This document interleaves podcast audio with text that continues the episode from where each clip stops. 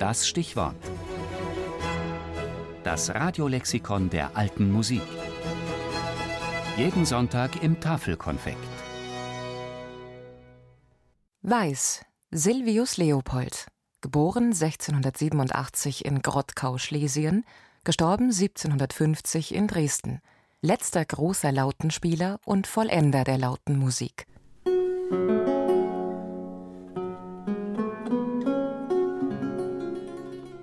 Tatsächlich ist es belegt, dass ihm ein Kollege, der französische Violinist Petit, im Streit versuchte, die Daumenspitze abzubeißen.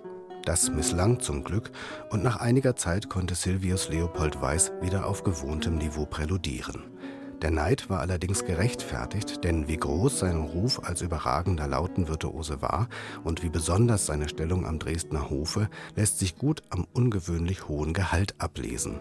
Ab 1744 war Weiß hier sogar der bestbezahlte Instrumentalist.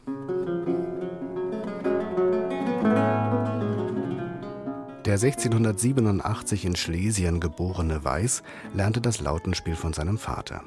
Nach anfänglichen Anstellungen, die ihn auch für einige Zeit nach Rom führten, wo er viele bekannte Musiker wie zum Beispiel Vater und Sohn Scarlatti kennenlernte, wurde er dann 1718 nach Dresden an die in ganz Europa berühmte Hofkapelle berufen. Weiß spielte hier vor allem Solokonzerte, war aber wohl auch als Continuo-Spieler an vielen Ensembleaufführungen beteiligt. Luise Gottsched, die ihn gut kannte, schwärmte von den klanglichen Qualitäten seines Spiels in Gottscheds Handlexikon von 1760. Sein Anschlag war sehr sanft. Man hörte ihn und wusste nicht, wo die Töne herkamen. Im Fantasieren war er unvergleichlich. Das Piano und Forte hatte er vollkommen in seiner Gewalt. Kurz, er war Herr seines Instruments und konnte damit alles machen, was er wollte. Seine Aufsätze bestehen in Solo, Trio, großen Konzerten, Tombeau, worunter das auf den Grafen Logis unverbesserlich ist.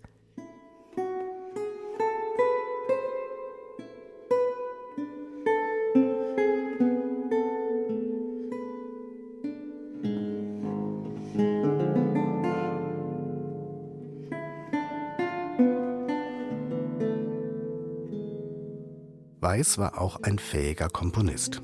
Er schrieb fast ausschließlich in der Form der barocken Suite, die er als Sonate oder Partie bezeichnete. Sein Stil war, wie auch bei Johann Sebastian Bach, eine typisch deutsche Synthese aus französischen und italienischen Einflüssen. Beide Musiker haben sich wohl auch näher gekannt. Noch 1805 wird von einem ihrer Zusammentreffen berichtet. Wer die Schwierigkeiten der Laute für harmonische Ausweichungen und gut ausgeführte Sätze kennt, der muss erstaunen und kann es kaum glauben, wenn Augen- und Ohrenzeugen versichern, dass der große Dresdner Lautenist Weiße mit Sebastian Bach, der auch als Klavier- und Orgelspieler groß war, in die Wette fantasiert und Fugensätze ausgeführt hat.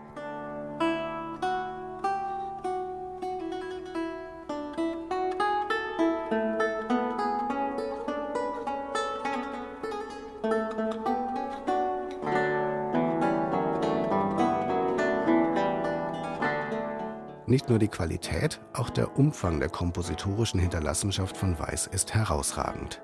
Etwa 650 Werke für laute Solo sind heute bekannt. Allerdings sind diese Stücke bis auf wenige Ausnahmen nur handschriftlich überliefert.